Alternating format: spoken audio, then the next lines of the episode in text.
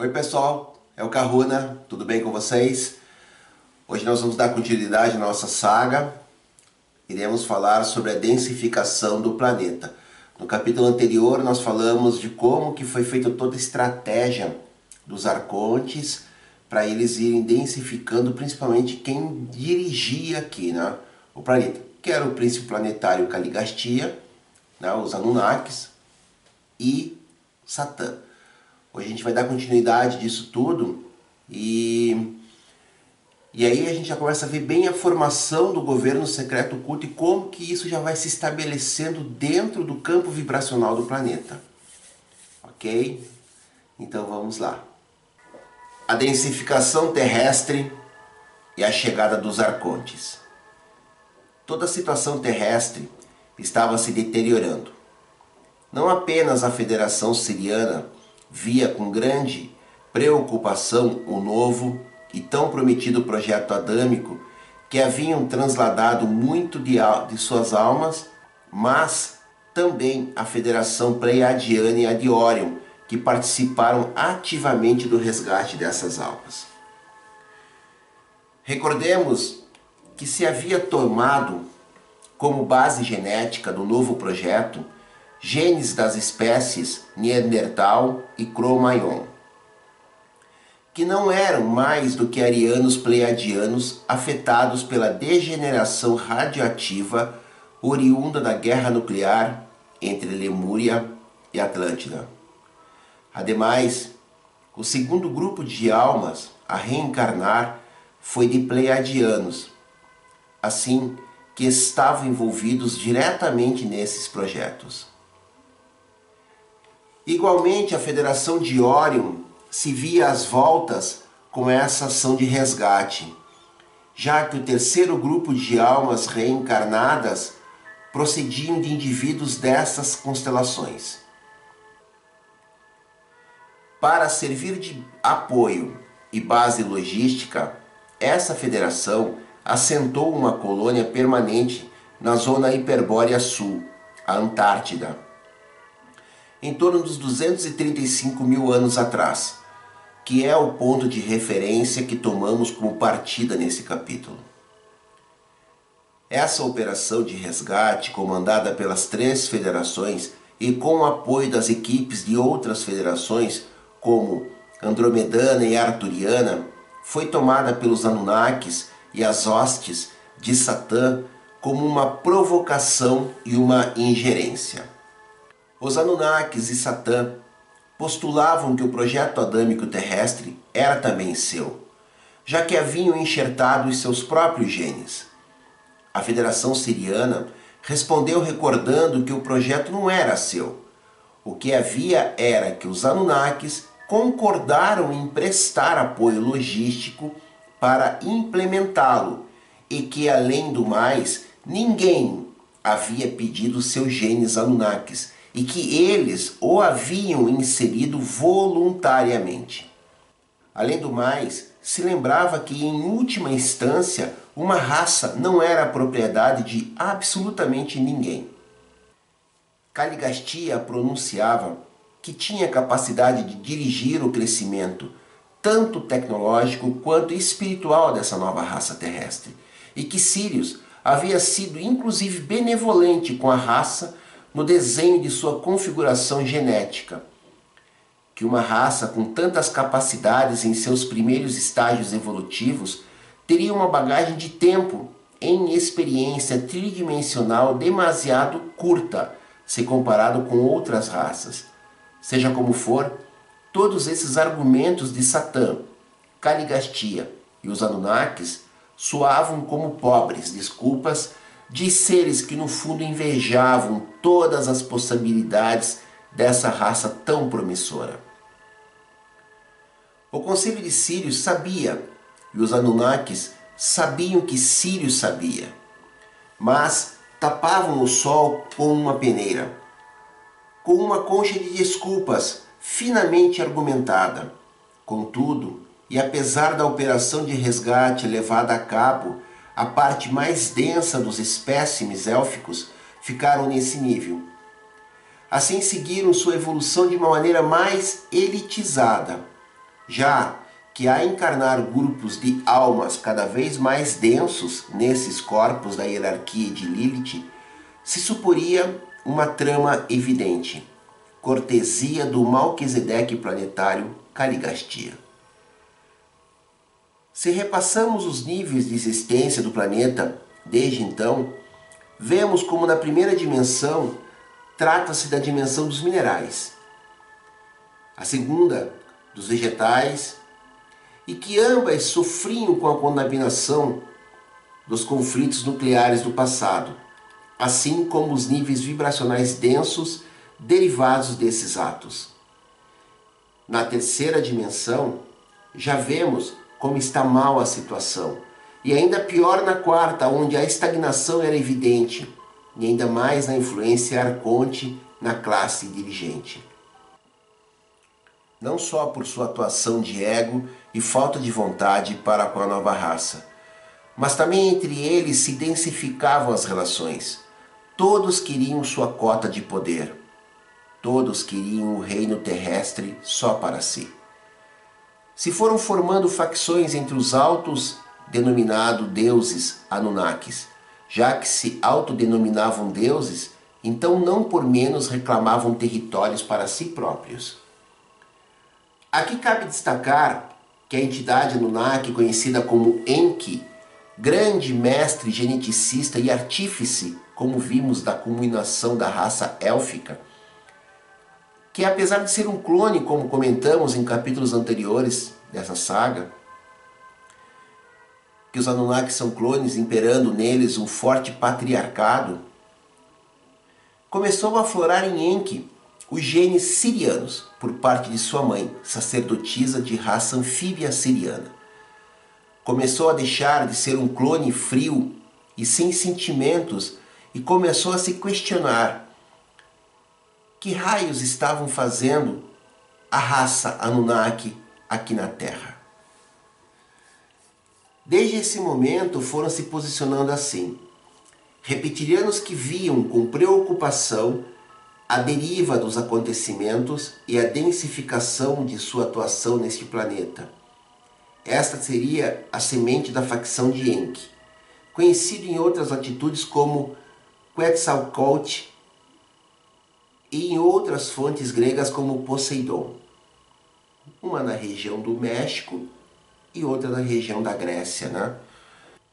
Esse mal, chamado Deus Enki, não é nenhum deus, senão uma entidade estritamente não reptiliana, e sim serpentiforme, que manteve relações estreitas com as sacerdotisas reptilianas da fertilidade, que foram humilhadas pelo comandante pai e auto-intitulado deus Anu. Nesta entidade, quando se viu a inclinação definitiva da alma de Enki pela luz, encarnou um mestre de alto nível da ordem crística Kumara, um aprendiz de Metraton. Como visto em capítulos anteriores, muitos mestres da ordem Kumara encarnaram em seres reptilianos para a partir de dentro fazer vibrar suas hélices de DNA e auxiliar na ascensão destes foi quando, ao redor de 190 mil anos, o pai Anunnaki, Anu, ordenou a criação de um hominídeo alternativo à hierarquia dos elfos. Queriam literalmente livrar-se da raça élfica. Esse hominídeo seria um escravo, um autêntico serviçal para os trabalhos braçais, a serviço dos deuses Anunnakis. Ademais, uma fonte de alimentação para os níveis suprafísicos, onde poderiam parasitar tanto reptilianos como arcontes. Sua energia vital, com predileção pelas baixas vibrações, tal como medo, submissão, sofrimento, entre outros. Para este projeto, se tomou a base genética dos elfos, adaptando genes dos hominídeos africanos de uma maneira diferente da hierarquia de Lilith. Como resultado, esses novos homens são os que se denominam nas tábuas sumérias como cabeças negras, e não os chamavam assim por casualidade, mas esta é definitivamente a origem da raça humana negra terrestre, o Homo sapiens. Mas o principal é que se obrigou taxativamente a Enki de remover as capacidades extrafísicas superlativas que tinham os elfos. Que se formasse um ser mais básico em todas as áreas, além de fazê-lo energeticamente transparente como um livro aberto para a capacidade sensorial reptiliana e arconte. Isso se fez principalmente de duas maneiras. Uma através de um implante etérico colocado entre o cérebro e o cerebelo, provocando dissociações entre os processos mentais e energéticos do indivíduo. Esse implante vem de geração em geração e nos acompanha desde o nascimento. A outra foi a ordem de inabilitar, de alguma maneira, as 12 hélices do DNA original, restando apenas as duas hélices primordiais, as de sobrevivência. Mas aqui a genialidade de Enki teve uma contrapartida, que se manteve por muito tempo em segredo. O Homo sapiens, ou seja, nós, estamos geneticamente capados. Concretamente é o que a ciência chama de DNA lixo. Esses 90% do DNA que a ciência atual desconhece para que serve, trata-se que Enki não as excluiu, ele simplesmente as desconectou. Ele sabia que, dando-se as circunstâncias necessárias, em um momento de evolução consciente do indivíduo, a sua essência divina, esse DNA sofreria uma mutação reconectando-se, permitindo-nos uma conexão suprafísica com a nossa verdadeira essência e com o nosso verdadeiro destino. E esse, senhores, falando de tudo um pouco, é o entorno em que nos movemos agora, de um despertar de consciência, dando um salto evolutivo como espécie. Por isso, as organizações obscuras se empenham em exacerbar guerras, terrorismos e atentados, levantando falsas bandeiras de perda total de valores, destruição do núcleo familiar, a guerra dos sexos e tudo que seja necessário para densificar a vibração objetivando dificultar nossa evolução como raça. Confrontos também ocorreram entre os Anunnakis e as hordas de Satã na dimensão 4D. Revivendo velhas rixas, vemos aí os efeitos da influência que se faziam perceber entre os habitantes de quarta dimensão com sentimentos de raiva, ódio, disputa de poder, etc. Essa rotina começou a se tornar norma nas dimensões físicas e extrafísica da Terra. Apenas a partir da quinta dimensão em diante pareciam estar livres de obscuridade. Esses níveis vibracionais sutis, libertados do ego e da dualidade, escapavam da influência arconte. Com isso, o tempo foi passando e nos encontramos agora em torno de 150 mil anos antes de Cristo. Tanto a Lemúria quanto a Atlântida se recuperaram com força. Não tinham a expansão de outrora, mas as capacidades das raças arianas se faziam presentes de uma maneira desigual. Curiosamente, na Lemúria, se viveram tempos de certos reencontros com a sua essência ancestral, onde não alcançaram um nível de espiritualização próximo aos níveis de superioridade dos antigos tempos, mas buscaram um caminho de equilíbrio e comunhão com a espiritualidade, a Mãe Terra e o universo criador cósmico. No entanto, em Atlântida, se retornou ao apego pela tecnologia, em detrimento da espiritualidade. E mais uma vez, escolas de mestres pensavam mais em engrandecer seu ego e o poder do que criar e guiar seus alunos. Qualquer escola de luz, em qualquer tempo e civilização, sabe que um mestre está a serviço dos demais e não de si mesmo. Sabe-se que um bom mestre deve estar aberto a aprender através de seus alunos e não se colocar como dono da verdade absoluta. Estando livre do ego e tendo seus atos guiados pela humanidade. Essa é a característica da verdadeira sabedoria, o coração. Nessas épocas começaram a proliferar escolas e seitas de saber, onde o que se fazia em segundo plano era o estudo do poder em conjunto com o conhecimento científico, guiando-se pela magia negra e demais artes obscuras. Aqui é de se fazer menção à escola iniciática da Vela Dourada, que foi a ordem de magia negra mais poderosa que já existiu na história do planeta. Esse conhecimento foi um detentor de poder crescente durante milênios, sendo o braço direito de altos mandatários das elites atlantes. Esse fato não foi bem visto pelas distintas federações de Alcione, que viam como poderia se repetir novamente os acontecimentos ocorridos na Guerra Lemúria e Atlântida. E antes disso, houve uma mobilização massiva de mestres de muitas federações e hierarquias espirituais que se uniram para evitar que um desastre de semelhante calibre voltasse a acontecer. Esses mestres influenciaram diretamente junto a lemurianos e atlantes, fazendo-os compactuar acordos de paz entre si. Nessas reuniões participavam tanto mestres da hierarquia de luz como comandantes de alto nível da Federação de Alcione, entre eles sábios e mestres arturianos respeitados por todos.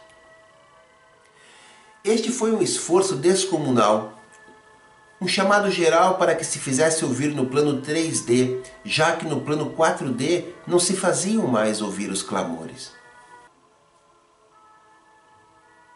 Também cabe destacar que na Terra se viu nascer lemurianos para povoar as terras continentais de seus antepassados. Ao contrário, a nova Atlântida tecnológica derivou o seu crescimento das cidades costeiras, para grandes zonas urbanas no interior do Oceano Atlântico. Nessa época e dessa época vem muitas canalizações de vidas passadas, em que as pessoas não sabem muito bem como interpretar, comentando que se vem habitando enormes castelos de cristal, literalmente no meio do oceano, grandes zonas marítimas em pleno Atlântico. Mas durante esses últimos 150 mil anos, Caligastia deu uma reviravolta na situação, encarnando um número muito grande de almas proveniente de mundo em guerras, com toda a intenção de degenerar e densificar os habitantes terrestres e todas as raças que havia neste momento. Vale também comentar a existência de um conflito armado entre facções Anunnakis cujo campo de batalha foi o Oriente Médio e o Egito, não se sabe na verdade muito a respeito, mas as canalizações sugerem que esse conflito foi uma guerra nuclear há aproximados 115 mil anos antes de Cristo. Parece que no centro dessas disputas, Anu teria repartido a terra entre seus dois filhos, Enki e Enlil, como comentam algumas tabuletas sumérias, tentando apaziguar as ânsias de poder entre facções, e assim os milênios foram passando, e como veremos, não para o bem.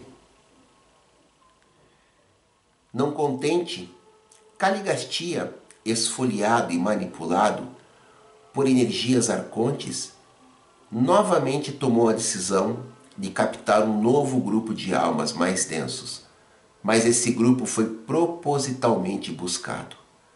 O pior entre o pior. Entre o mais escuro e o mais obscuro e tenso da matéria desse setor do universo. Foram trazidas almas da constelação de Tal Sete, Capela e Boronac mundos de extrema violência, guerra e poderosíssima magia negra. e essa desgraça se deu ao redor dos 90 mil anos antes de Cristo e traz as primeiras encarnações dessas almas endemoniadas, produzindo assim um verdadeiro despencar da vibração terrestre, possibilitando assim o objetivo final disso tudo. Por volta de 80 mil anos antes de Cristo, havia formas de pensamento suficientemente densas na egrégora planetária que os arcontes de maior hierarquia puderam introduzir-se e servir de ponte para, como veremos, plantar a miséria espiritual entre as raças terrestres. Essa primeira incursão arconte em nosso planeta foi fiel ao seu estilo, afetando as elites, governantes e trabalhando para conseguir instalar o caos e o conflito. É isso, pessoal. Esse é o capítulo de hoje. Então, já está dando para a gente ter uma ideia de como que é formado toda essa estrutura dessa falsa luz, dessa espiritualidade de controle.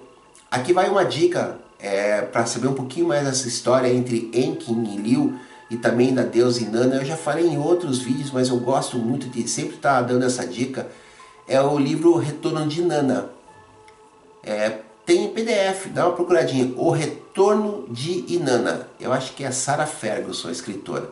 Conta a historinha desses dois é, irmãos, conta um pouquinho da, da, da, guerra. Lá eles falam da criação dos hominídeos que eles chamam de Lulu, que é esse hominídeo que foi criado aí agora, né? E, então é, é bem bacana. É, mais um, é um livrinho bem rapidinho de ler, um livrinho bem fininho. Legal?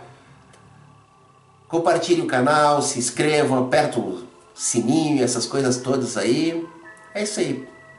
Qualquer dúvida, qualquer pergunta, pode ficar à vontade, perguntem.